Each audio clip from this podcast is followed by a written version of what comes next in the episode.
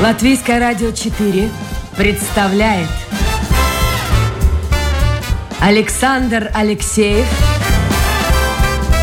авторской программе Александр Студия.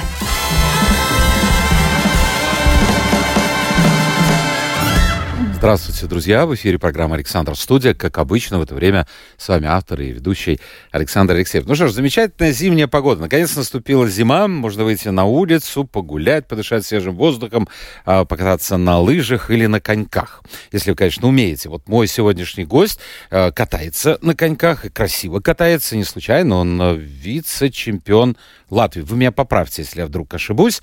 И, в общем-то, впереди у моего гостя очень серьезные соревнования. Буквально на днях он уезжает в Литву, в Каунасе у наших соседей пройдет чемпионат э, Европы среди взрослых по фигурному катанию, а потом в феврале лучшие юниоры мира соберутся на свой чемпионат в Тайване. Я хочу вам представить гостя эфира, значит, фигурист номер два в Латвии, Федор Кулиш. Федор, доброе утро. Доброе утро. И его тренер и руководитель клуба Кристал э, Айс Ольга Ковалькова. Ольга, доброе утро. Доброе утро. Ольга, давайте мы с вас начнем. Вот я помню старые добрые времена, а я старше вас, значит, вы этого не помните. А, я был маленьким мальчиком, не знаю, может быть, там 10, 15, 12 лет, черт его знает. Ну, по телевидению ничего не показывали, было 2-3 канала всего у нас. Но когда показывали чемпионаты по хоккею мира, я имею в виду, и фигурному катанию, жизнь замолкала, затихала, все у телевизора, я тоже сидел, и я даже вспомнил, готовясь к этому эфиру, у меня была тетрадка школьная, и я туда записывал баллы, которые получали фигуристы, давно был, да, судьи, вы, наверное, это время не застали. Они сидели у бортика, у них были э, такие вот, ну, я не знаю, как это, планшетки или как назвать, э, с цифрами. Я помню, там, кому-то, кто плохо э, показал выступление, было неудачное, 4-9, там, там 5-1. А кому 5-9 или 6, ну, это все, это чемпион. А, прошло время. Сейчас, мне кажется, фигурное катание не столь популярно. Или я ошибаюсь? Наверное, в наше время любой спорт уже становится не столь популярным, особенно после ковида. То есть люди и дети привыкли сидеть по домам, и им сейчас очень тяжело мобилизоваться для спорта. Поэтому, мне кажется, любой спорт сейчас не очень популярный. Мы, конечно, стараемся как можем, чтобы вернуть обратно вот эти времена, когда вы говорите, все сидели у телевизоров и ждали каких-то... А может быть, знаете почему? Потому что это заняться-то было нечем. Ну, книжку почитаешь, Фильмов хороших было очень-очень мало. А сейчас тебе интернет, концерты, спектакли, ну, в общем, все. Тоже как вариант скорее всего, люди заняты, и значительно удобнее сидеть дома, смотреть э, в планшет, играть в игры, чем идти на каток на тот же или на теннисный корт или еще куда-то и заниматься. Это нагрузка для родителей. Раньше было принято, что бабушки водили, сидели. И мамы. И мамы сидели, и вся семья настраивалась на то, что ребенок спортсмен, кто-то жертвовал работой, кто-то жертвовал личным временем. Сейчас родители, как правило, не хотят жертвовать ничем, а привести ребенка на тренировку, это как минимум 2-3 часа нужно сидеть его и ждать. Дети постарше, разумеется, они самостоятельные. Малышей ведут очень мало, потому что просто родителям лень сидеть. Даже не Серьезно, финансовый да? вопрос, а ну как это, три часа нужно сидеть на катке ждать. Уезжать нету смысла, бензин дорогой, стоянки платные, никуда не поедешь. То есть, опять же, это быт. Ну а тренировки за лед же надо тоже платить, наверное? За лед надо платить, но, как правило, даже те семьи, которые финансово могли бы себе позволить, э, очень часто заканчивают э, занятия этим спортом только потому, что некому возить, некому ждать, лень ждать. А дети как к этому относятся вообще? Есть интерес? Или все дома у компьютера? Я скажу честно, фигурное катание, наверное, как и любой другой спорт для маленького ребенка, это спорт для родителей. Если родитель заинтересован, он найдет возможность, как сейчас модно говорить, мотивировать это, подкупить или заставить, или все что угодно. Э, найдет возможность возить, поговорить, уговорить э, в любом случае. Если родитель не заинтересован, я по своим родителям в клубе вижу, они ищут причину. Ой, она не хотела сегодня, мы пропустим. Ой, нам там куда-то в гости, мы пропустим. Ой, нам еще что-нибудь там, вот насморк начался, мы пропустим. От родителей. Но вообще фигурное катание, вот я подумал, хоккей, там все понятно. Туда и ведут мальчишек, потому что все папы и мамы, ты сами мальчишки, мечтают вот случится так, что я буду играть в НХЛ. И действительно из Латвии играет э, несколько парней в НХЛ.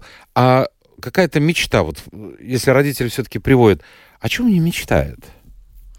Об что Олимпиаде. их Олим... об Олимпиаде, да? Конечно, чемпионаты мира, Олимпиады, по крайней мере юниорский гран-при, с чего все начинается. То есть, грубо говоря, у фигурного катания возраст юниорский довольно-таки рано начинается. Это 13 полных лет на 1 июля, то есть вот в этом возрасте ты уже имеешь возможность отобраться на Кубок мира. То есть в стране... 13 лет? 13 лет. А когда надо июля. начинать? Кататься да. начинать?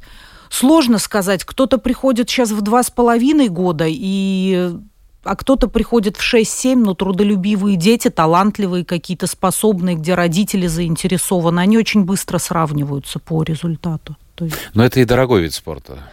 Ну, даже несмотря на то, что, скажем, на нашем катке мы тренируемся в Вольво-Ледовом холле, и у нас э, относительно умеренные цены. Я думаю, что, наверное, по Риге у нас самая доступная цена. Это сейчас не реклама и не призыв «идите все к нам». Я просто к тому, что на самом деле очень мало ведут детей. Во сколько обходится вот это удовольствие? Ну, вот, э, не знаю, вот как Федор, например, или кто-то другие, на одного человека. Я понимаю, что это усредненное. Есть там Денис Васильев, который самый известный латвийский фигурист. Но вот чтобы ребенка там в 10 лет, в 12 лет привести, я не считаю там бензин, время родителей, это совершенно другой разговор. А, смотрите, э, у нас, например, ну, наверное, в любом клубе и в любом спорте, то есть сейчас есть возможность у родителей выбрать себе подходящую опцию, что ты хочешь. Или ты ходишь для хобби, или ты ходишь для здоровья, чтобы не кашлять, или ты хочешь какой-то результат. То есть если ты ходишь для хобби, у нас, например, это обходится от 50 евро в месяц, то есть там 2 часа спорта в неделю, и это очень доступная цена на фоне ну, даже каких-то да. бюджетных бюджетных кружков. Те, которые катаются старшие дети на результаты, у кого нету спонсоров, у кого нету какого-то финансирования от федерации, а это единицы, у кого это есть, кому это доступно. Ну, я думаю, какие-то 500-700 евро в месяц. Если учесть какие-то частные уроки, частные льды, вот, например, как Федор, как София у нас готовятся к, к чемпионатам Европы, Гран-при, мы покупаем отдельные льды, иначе их нету возможности выкатать, то там, наверное, до какой-то тысячи евро. Ну, а кто это платит за тоже Федора? Я. Вы платите? Да. В надежде, что он станет олимпийским чемпионом? Нет, не в надежде, просто я верю, что ребенок талантливый, он чего-то Это ребенок, добьется. взрослый мужик уже. Ребенок. Сколько тебе ну, лет, Нам все равно ребенок. Подожди, сколько тебе лет? Совершеннолетний уже. Ну, 18 лет есть, да? А уже 19. Уже 19. Ребенок. Ничего себе, ребенок. Друзья мои, я напомню, это программа «Александр Студия». Сегодня у нас в гостях э, второй фигурист Латвии э, а, Федор Кулиш и его тренер, э, руководитель клуба Кристаллайз Ольга Ковалькова. Если у вас по ходу эфира будут какие-то вопросы, может выходить своего ребенка, просто вот так вот, ну, чтобы кто-то отводит в теннис, это тоже дико дорогой вид спорта, кто-то в какой-то, я не знаю, футбол, в хоккей, а кто-то, может быть, захочется отвести фигуру на катание. Если у вас есть вопросы, а, милости просим. В интернете, домашняя страничка Латвийская радио 4, программа Александр Студия, и писать в WhatsApp вы можете только писать. Не, да, и, пожалуйста, не присылайте мне вот ютубы всякие какие-то ссылочки, хохмочки, животных. Что тут любят? Нет, я люблю животных, но не во время эфира. Итак, э, по WhatsApp э, номер 28 04 04 24. 28 04 04 24. Федор, а вот есть какая-то мечта вообще? Вот когда ты начал? Значит, тебе 19 лет. Когда ты начал? Сколько тебе лет было? Мне было 5, но практически 6 лет. Ну, это я уже рассказывал, это была осень, 2010 а, год. А, мои родители, конкретно мама моя, была фанаткой в детстве э, этого зимнего вида спорта, фигурного катания. Очень мечтала она сама кататься на этих коньках, но не задалось. Родители не придавали этому большого значения, отдавать ее на спорт, и она как бы занималась немножко любительским видом спорта, то есть э, в юности. В общем, ну вот, когда мне было 5 лет, э, до этого, э, ну, до этого был, наверное, только садик. А, после... а вот тебе самому хотелось, или это была, как тренер ну, говорит, я даже, я идея даже, мама? Я даже не имел значения, что это фигурное катание, что это спорт. Ну, я близко не мог подумать. Но он коньках что катался вообще? Впереди. На обычных коньках до этого, нет? Нет. Это вот, как сказать, вот меня привели в секцию фигурного катания, записали, сказали, выходите на лед. Ну, мы взяли какие-то там конечки. И я сразу вышел. Вот как меня записали, так я первый раз и стал. на И это. покатился. Да, в прямом смысле. То есть э, тут даже я не, не буду выдумывать, я взял и покатился. Ну хорошо, прошел месяц, прошел, не знаю, год. Э, Действительно это в кайф было? Потому что без удовольствия, Я- наверное, не очень интересно заниматься. Я этого не мог осознать, наверное, до определенного своего возраста. А до этого я, наверное, ходил а, на фигурное катание там, там с 5 по 10 лет, наверное, как знаете, в какой-то кружок. Кружок для здоровья. Мгм. Вот. А, у меня были э, там ребята, с которыми я проводил время. а, были утренники, там соревнования. Это тоже приносило довольно-таки ну, удовольствие а, в плане того, что вот, вот кем-то хотелось стать, ты постоянно об этом мечтал, тебе эта мечта поднимала постоянно настроение, вдохновление появлялось, вот. И как-то вот я думаю, что лет до 13 я еще не осознавал, э, что я делаю в этом спорте и для чего мне это конкретно. То есть это все равно, что, наверное, ходить э, в художественную школу. Или там в клуб Э, юных там- техников. тоже. Да, ну, Если есть такие, не знаю. или, допустим, там ходить э, в там, в спектакли играть. Там. Меня мама очень э, сильно развивала пом- помимо спорта. Я был и музыкантом, я был и начинающим там актером. И все это было как бы в одной, допустим, Киевской консерватории.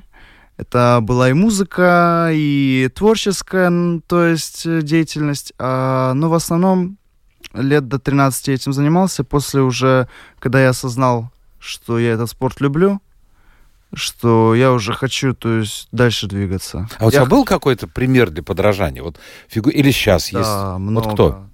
На кого ты хотел Я бы вам быть скажу похож? так, что это может звучать лицемерно, но каждый год, наверное, это зависит от э, кумира, которого я себе нахожу. Это зависит... э, Каждый год он меняется. Он, он как-то меняется, да. Но это, наверное, зависит от его уровня. Я нахожу что-то новое. Вот кто сейчас кумир? Я думаю, что это Адам Сяохимфа, это французский фигурист, это чемпион Европы. С, э, ну, вот ныне. А вы с ним пересекались каким-то образом? Еще нет, но вот... Подожди, вы на- сейчас в, в Литве должны пересечь. Да, мы пересечемся. И ты подойдешь к нему и скажешь, или как это, так? Просто подойдешь, Я к коллега. нему, наверное, не буду подходить. А почему нет? А почему нет? Ну, с одной стороны, почему бы и нет, а с другой стороны, я думаю, а, во время соревнований а, это будет немножко невозможно. а, в Слушайте, плане- вот э, только честно попробуй ответить. Да. Э, раньше говорили спортсмены, друзья, там, Мгм. ну это все туфта. Да. Э, в любом творческом коллективе, и в театре, э, да в любом, э, существует конкуренция. Всегда кто-то наверху. И Мгм. вот э, Определенно. много людей, которые хотят быть первыми, ну, не удается. Мгм. А, а вот в фигурном катании в Латвии, вот э, ты второй, значит. Да. Там Денис Васильев первый, Да. там кто-то на третьем Мгм. месте. Вот между вами какие отношения? А, Нет никаких отношений. Наверное, причина этому а, то, что мы в разных клубах находимся. Ну, а на соревнованиях? На соревнованиях мы общаемся довольно-таки, скажем так, не близко. Там, привет, пока, как дела?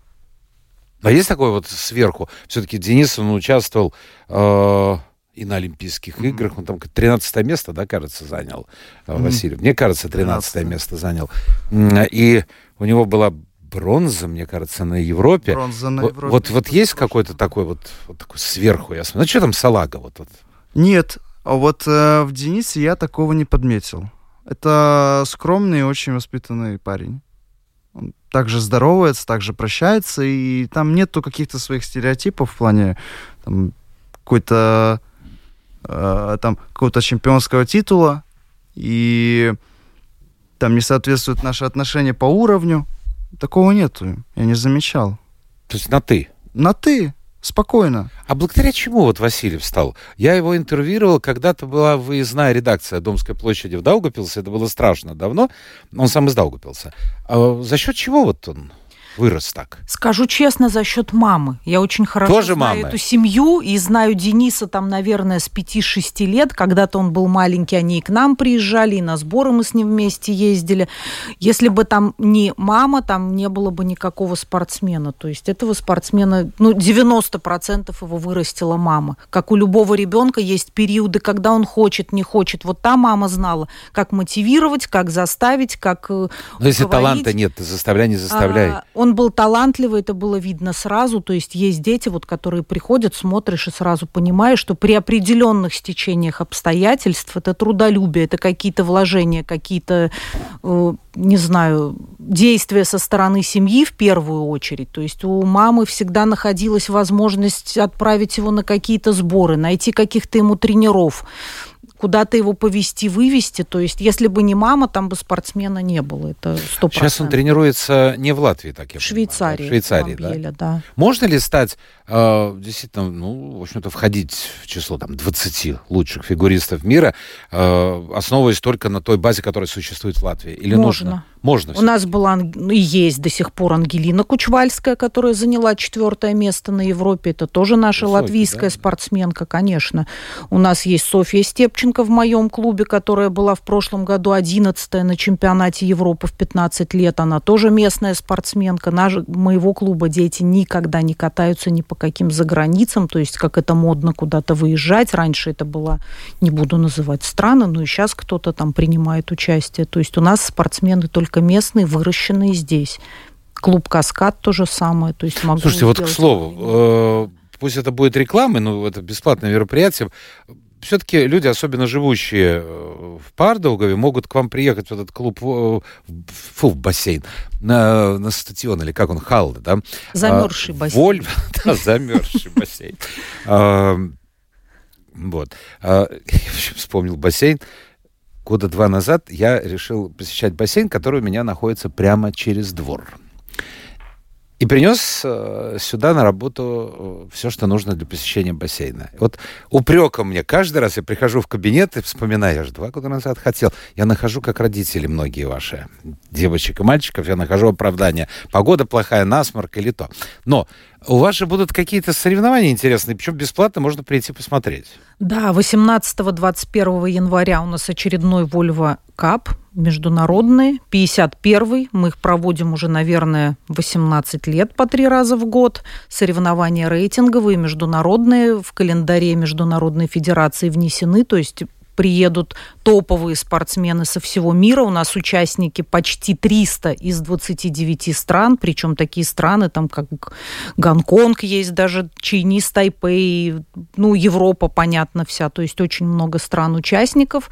Списки, расписание, все доступно на нашей домашней странице есть можно прийти и бесплатно посмотреть? Конечно, трибуны Хорошо, слушайте, открыты, это же деньги. открыто. Это же деньги. Кто берет на себя это финансирование? А, клуб, то есть А зачем ему это надо? проводим. Популяризовать вид спорта. Мы фанаты фигурного катания, то есть клуб э, принадлежит э, моей семье. У меня муж и дочь работают тренерами, все с карьерой бывшей в фигурном катании. То есть мы живем этим видом спорта, живем этой работой. Нам это все нравится, хотя последнее время, да, это очень нервно и хлопотно, и занимает очень много времени, но пока что мы это любим.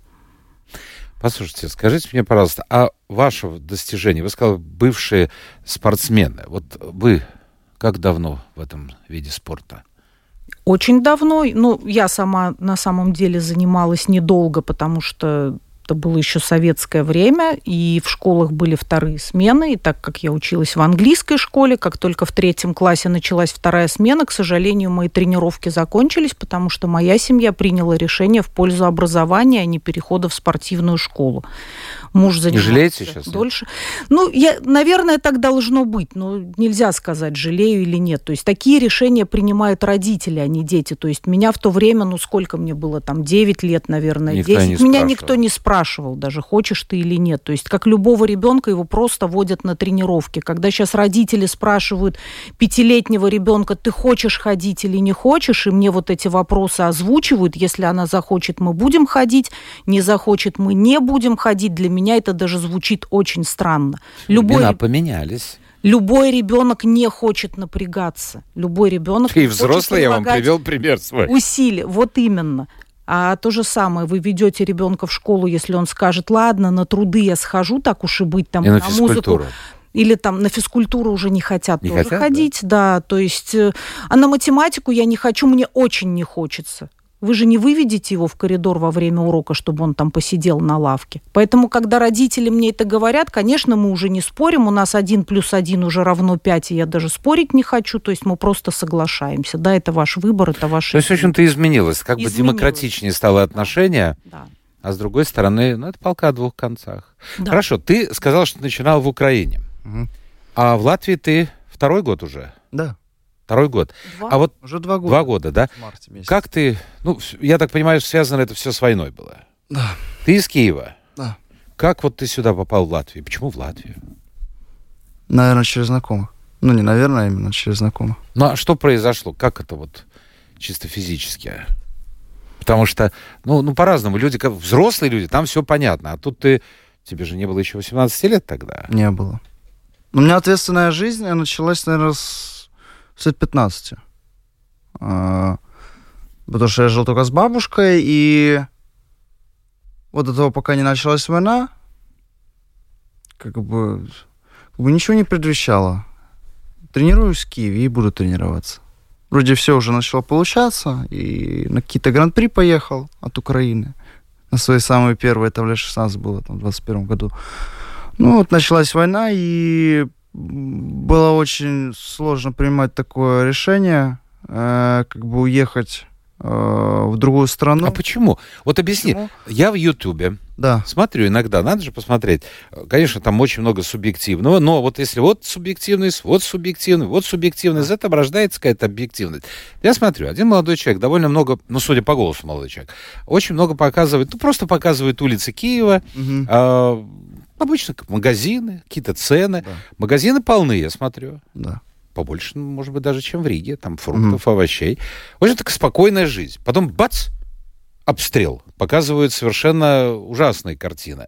А потом опять жизнь продолжается. Я понимаю, даже во время войны ну, невозможно долго находиться в таком подвешенном состоянии. Вот ты говоришь, война начала. Как это? Это было видно, почувствовал? Или продолжались тренировки? Все продолжалось? Нет, не продолжались. Я скажу так, меня напугало больше всего не сама обстановка, не начало этой войны, нежели отсутствие тренировок. Даже так? Я, наверное, был вынужден выехать из Украины только из-за того, что я хотел кататься. Я боялся потерять форму. Я не знал, что будет потом. Там уже где-то ближе к осени. Ну, вы же представляете, это полгода ждать с начала mm-hmm. войны, пока откроются катки, и только тогда ты уже сможешь продолжить кататься. Нет. То есть я уехал сразу же в Латвию. Хорошо, а до... Э, ты учился в школе? Э, да. Учился в школе. А вот как вот в школе все это происходило? Ну вот сегодня нет войны, а вдруг завтра война. Это как-то изменилось? Смотрите, и, смотря о какой школе вы спрашиваете. А, я об учился... обычной? Нет, я учился экстерном. А, экстерном. Да, ну да? потому что я спортсмен, как бы. Я понимаю. трудно. Я понимаю. Вот. Но в советское время числились многие и в вузах, и в школах, правда, Сейчас многие учились учатся, сейчас доступно дистанционное обучение онлайн. У нас в клубе тоже ну, топовые спортсмены практически все переходят на дистанционное ну, понятно, обучение, потому что загрузка. нет возможности совместить. Вечерние часы льда, как правило, заняты хоккеем в нашей стране, и они по цене значительно дороже. То есть мы даже, ну, наверное, не смогли бы себе финансово за эти цены существовать, если бы мы катались э, в вечерние часы для вот этих старших детей. Угу. А старшие классы это, как правило, уроки до трех, до четырех, то есть где ну, это понятно. Но тем не менее, какие-то во дворе, какие-то друзья. Вот потому что ты не первый человек, который покинул Украину, были женщины и мужчины, по-разному они воспринимали. Были студенты у меня, девушки. Ну вот, вот идет жизнь, вот, вот идет жизнь, потом бац, вдруг, это что, обстрелы начинают? Как это все происходит? На самом деле, это очень необъяснимое чувство. Я вам так скажу. Есть какой-то страх? Э, страх, да, непосредственно есть. Наверное, больше от неожиданности. Э, я понимаю все эти вещи и к чему оно может привести, но больше всего, наверное, пугало то, что ты этого не ожидал. Как бы ты рассчитывал проснуться как обычно. Ну вот в том-то и дело, да. Вот, и ты просыпаешься просто там, допустим, от звонка своего друга, который кричит тебе в трубку «поднимай всех своих родных», потому что начался обстрел. Летят эти истребители, и ты не понимаешь, в чем дело. Как бы, пер- первое, что я запомнил, это я выглянул в окно, там же везде полиция стоит. Мгм. Я вообще не представляю, ну что это. А вообще это жизнь по-другому ощущается. А вот есть ощущение страха? Сейчас или тогда? Нет, тогда. А, было. Ты знаешь, я почему спросил? Потому что, ну не дай бог, чтобы это где-то еще повторилось. Мой друг, живущий в Израиле, Да. а, вот, вот все было спокойно. Вот это не тот регион, э, который обстреливали. Хамасы там со стороны Мгм. Ливана. Вот он буквально на прошлой неделе, ну на этой э, неделе прислал а, два сюжетика мне. Где-то в пустыне. Ну там в Израиле пошел налево, пошел направо, уже песок. Мгм. А, видимо, машина едет. И вдруг что-то вот, ну и сзади на русском языке, это вы- выходцы из э, постсоветского пространства, там трехстопный мат. Я не понял сначала, а потом замедленная съемка. Вот это изготовленная где-то там в подвалах Хамаса ракета, вот вот буквально перед машиной. Она не взорвалась, она просто вот ушла в песок. Я подумал, мать честная, вот люди выехали, например, я не знаю, погулять, может быть, что-нибудь там в пустыне делали, или куда-то ехали.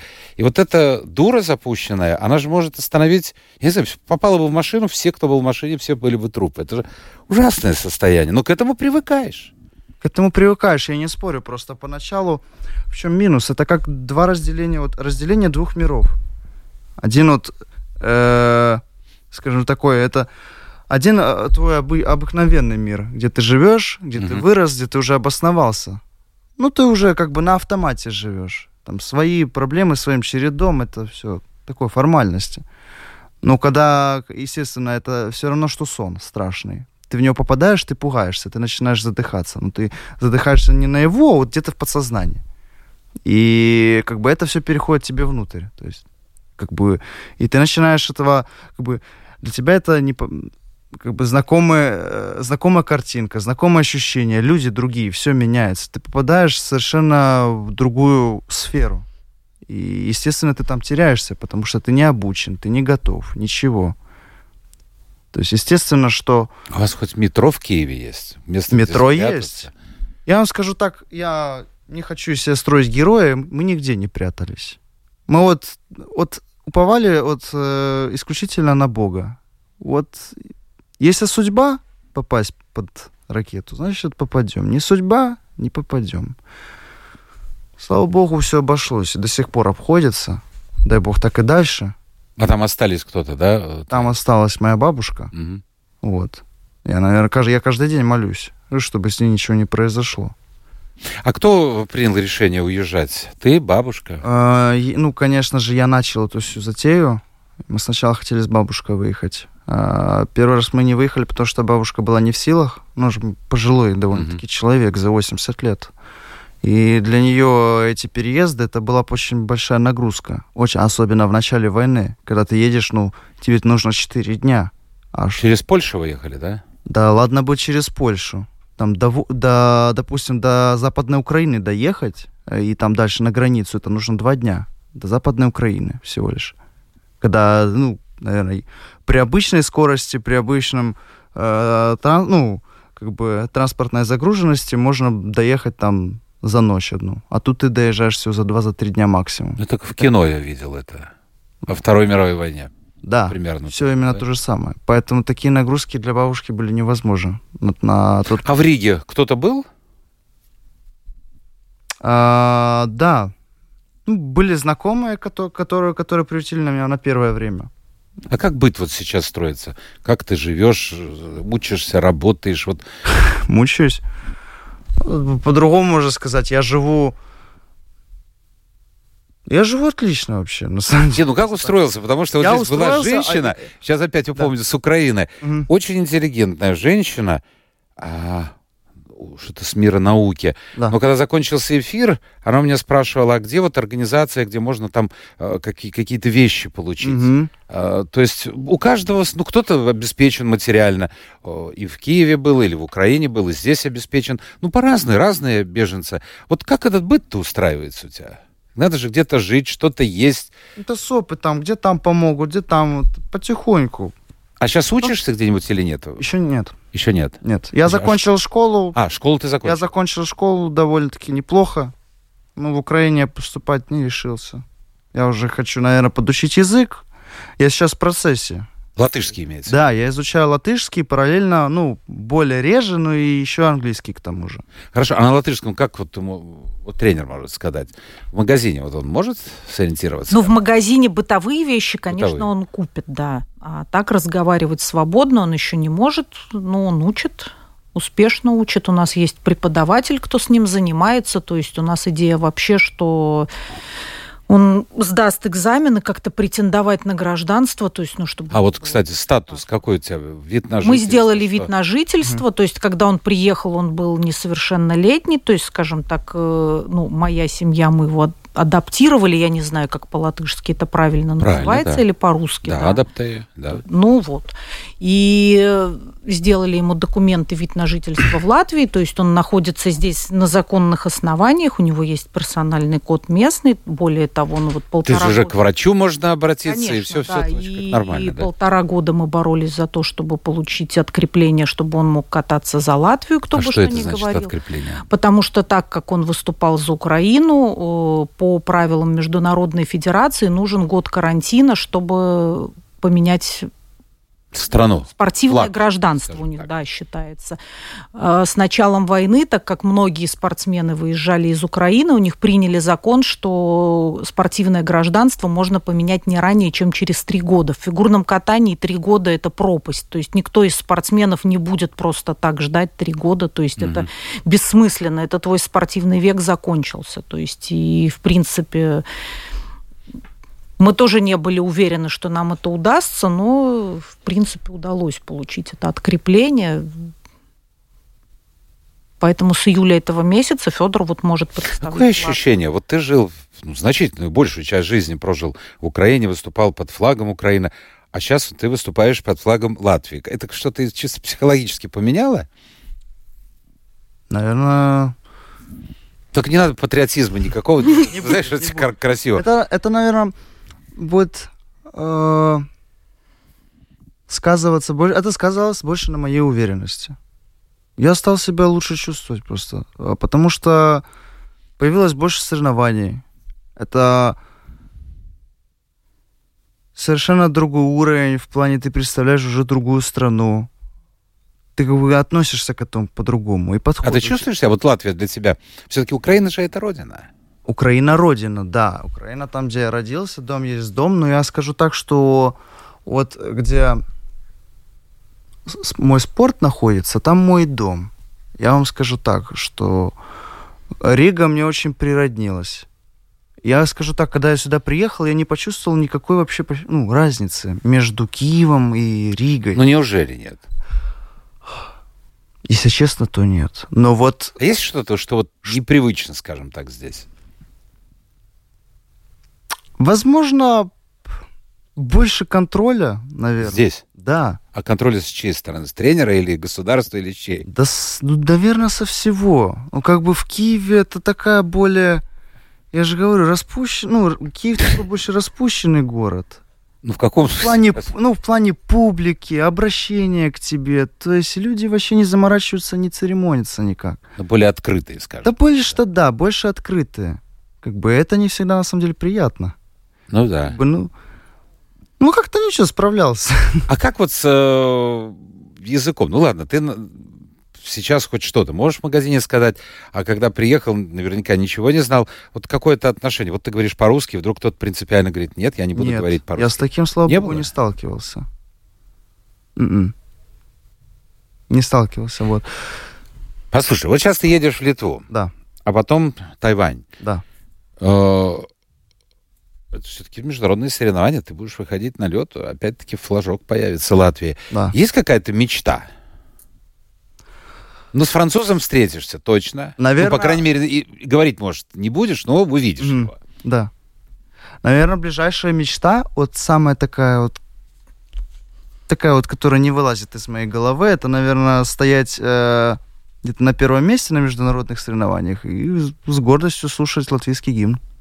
У него есть шансы? Только честно, так, чтобы он не слышал бы.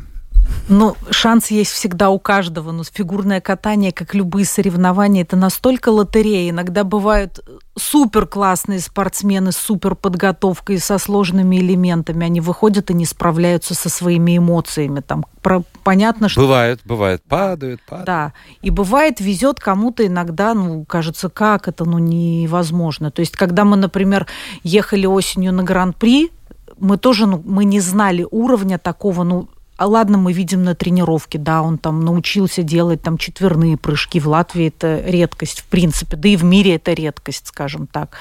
Ну, даже попав в Ереване на Кубке юниорском мира на пьедестал, Латвия не была с 15 года с пьедесталом на юниорский гран-при после того же Дениса Васильева. В 15 году, по-моему, он в Гданьске получил серебро. Ну вот, и Федор сейчас следующий. То есть мы тоже до конца не верили. Для нас это было, ну вот, э, такая приятная неожиданность. С одной стороны, ты понимаешь, что он готов, что он может набирать эти баллы, и мог быть и первый, и все что угодно, но ты понимаешь, что это лотерея. Можно упасть, можно сорвать прыжок. Ну реально, вот на какое не место? справиться. Только ты, ты не слушай, ты не слушай. Не буду, ну, не буду зарекаться. Но но в десятку он может попасть? Может, конечно, может. Слушайте, а вот разница. Это будет э, чемпионат для взрослых. А Тайвань там ждет он юниоров. Вообще разница есть какая-то в уровне?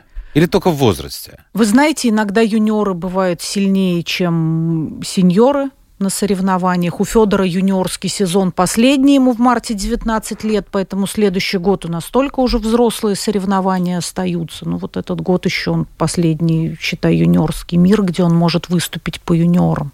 Для него это первые соревнования будут такого уровня. Но мы надеемся, что они будут успешными. Сейчас я попробую вспомнить. Аксель, Сальхов, Луц, Тулуп, Тулуп есть такой. И что такое Ридберг- Ридбергер? Мгм. Все правильно? Есть такое, да? А вот когда-то, ну, это и тренер твой это- эту фамилию не знает, когда-то у меня в эфире, в моей программе был... В общем, в Советском Союзе было три таких фигуриста. А, Четверухин. Он всегда завоевывал первые места. Их два четверухиных, я знаю обеих. Но мне не нравился, потому что там была в основном техника. Вот прыгает и прыгает, прыгает и прыгает. А потом был Игорь Бобрин. И. Бобрина мы знаем. Тоже? Ну, ну, вот видите, не такой я старый. Лично знакомы со всеми уже тремя из нас. Бобрин такой был симпатичный, как-то вот этот спектакль. И был еще Овчинник. Вот с Овчинником у меня было интервью. А потом они ушли куда-то, вот начали создаваться еще при советах, начали создаваться эти ледовые айсы. Балет. А еще было Ондре Непела, я помню. Он Да. приезжал, чех, он приезжал сюда уже не в ранге спортсмена, а Holiday on Ice. Да. Это был американский балет на льду. И вот это вечная а, проблема. Чему сейчас отдают предпочтение судьи? Технической стороне? Вот он будет прыгать 4, там скоро, наверное, будут 5. Будут прыгать 5 оборотов, нет? М. Не Почему? Невозможно, что ли? Малинин прыгает четыре с половиной. Вот. Ну хорошо, ну были раньше там 2-3 оборота, это же все растет. Или вот, скажем так, э, ну, красота исполнения, вот так скажу. Судьи смотрят все-таки на что? На технику или на... Судьи смотрят на все. Но. С этого сезона были тестовые ивенты, где пытались судить двумя бригадами, где одна бригада судит только технику, вторая бригада судит только компоненты. Не знаю, что из этой затеи получится и примет ли это ИСУ как вариант судейства там серьезных соревнований. Должно быть все. То есть иногда, да, техническая оценка довольно высока. А художественное воплощение, да. оно вот... А, а тебе что ближе? Техника. Техника. На с- На самом деле 50 на 50. А сколько ты вот прыгаешь, вот твой рекорд? А по оборотам или... Да, по обороту. Ну, Пока 4. Четыре. Да. А как это можно вообще прыгнуть? Четыре оборота. Это годы тренировок. Это надо... Это нарабатывание техники, и потом в какой-то момент ты просто чувствуешь, что ты можешь уже добавить. А когда ты падаешь после какого-нибудь там простого прыжка, Да. вот ощущение какое? Да, внезапная нелепость. Ну, так, случайно И получилось. встаешь и продолжаешь. Да. Молодец. Я бы сидел на льду и рыдал бы, и думал бы, вот. Но если бы не вставали, то... Да я понимаю, я понимаю. Иногда вот так увидишь где-то в интернете, падает, падает, хороший фигурист или фигуристка. А, слушайте, много вопросов, но я один только большой и очень большой вопрос. Он такой профессиональный, действительно. А, не знаю, кто пишет. Не знаю, 29, 419, а дальше три цифры не назову.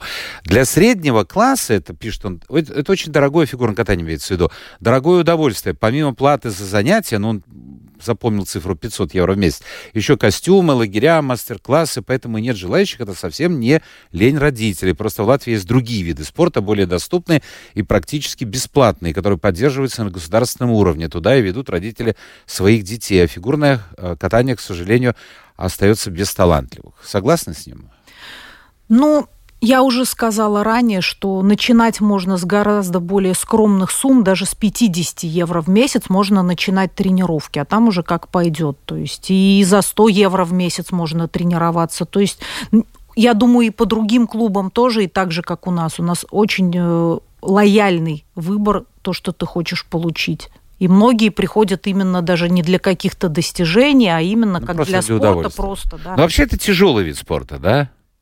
Это очень интересный вид спорта. Фигурное катание, теннис и бокс, по-моему, они в топ-3 по сложности вида, но фигурное тут катание... Тут тебя мордуют, тут на лед падаешь. А какие-то переломы вообще бывают или нет? Конечно. Точно, да? Это травматичный вид спорта. Вот я думаю, на лед падать. Ну. ну, я могу возразить. Например, у нас клубу в августе будет 20 лет в школе. Вот такого, чтобы на льду у нас сломали руки, ноги или что-то, я помню 2-3 случая, наверное. И то это были нелепые падения. На ровном месте, там в какую-то там, не знаю, от, осколок от льда попал.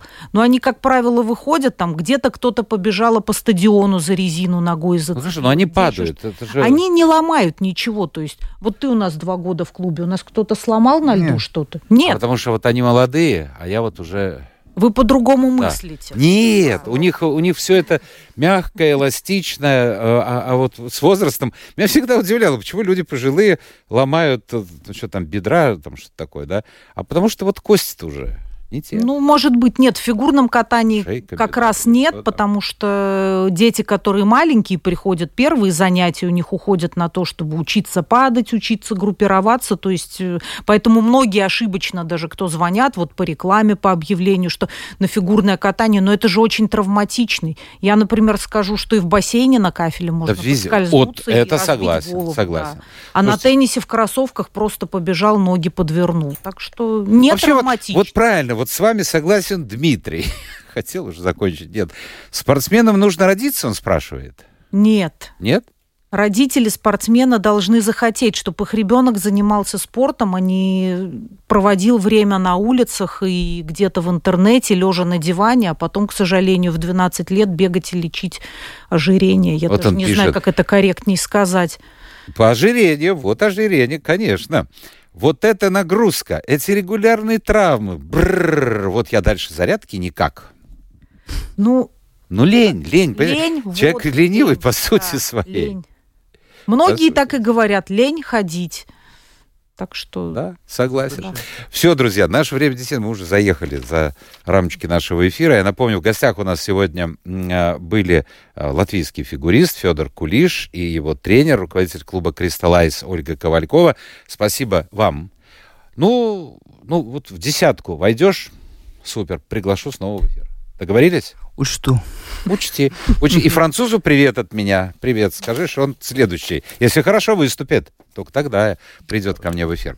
Но это шутка. А, я действительно желаю успешного выступления. Вот как уж вот как посчитаешь для себя успехом, так и э, будет. Э, на чемпионате Европы среди взрослых э, в Литве это когда? Буквально на следующей неделе начинается? Понедельник, понедельник мы да? уезжаем. В понедельник первые тренировки, в среду короткая программа. Надеюсь, что мы отберемся в произвольную. Так что Все будет смотрите, нормально. латвийское телевидение Слушайте, еще один вопрос. А, транслирует телевидение? Да, да. Смотрите, болейте. Слушайте, где-то я на просторах интернета видел, что сейчас ну, сейчас жизнь меняется, э, и, и не всегда успеваешь. Э, есть парное катание две женщины друг с другом и мужчины. Э, или это шоу, или это действительно такие соревнования проходят? А, такие соревнования уже проводятся. Я не знаю, официально они в календаре или нет, но даже, по-моему, разрешили трансгендерам выступать. То есть, ну, там определенные условия какие-то... Ну, я представь себе, мужик мужика поднимает. Два года назад в Риге, когда был гран-при, да. выступал мальчик из Бразилии, он уже катался с девочками. То есть мы об этом узнали, наверное, через пару-тройку... мальчик такой нормальный, что с девочками, нет? А, нет, он был уже как бы как девочка. А, это вот, ну, понял, разрешили понял, как бы понял, вот понял. эти. Ну, сейчас же в мире это все модно и приветствуется. Ну вот я про это и говорю. Надо Кстати, в августе месяце в Риге будет очередной этап Гран-при юниорский Кубок мира проводится на нашем катке, на Вольво-катке, э, при участии нашего клуба. Так что то же самое, если кто-то слушатели слушают, вход, скорее Слушайте, всего, обязательно, свободный. Ольга, надо сказать, я весной, ну, весной была хорошая, хорошая погода, где-то в мае заглянул туда, в Вольво, но если идти смотреть соревнования, надо что-то теплое брать на себя, одевать. Ну, это такое. лед, это зимний холодно, вид спорта, холодно, да, да. конечно, холодно, да. Пока.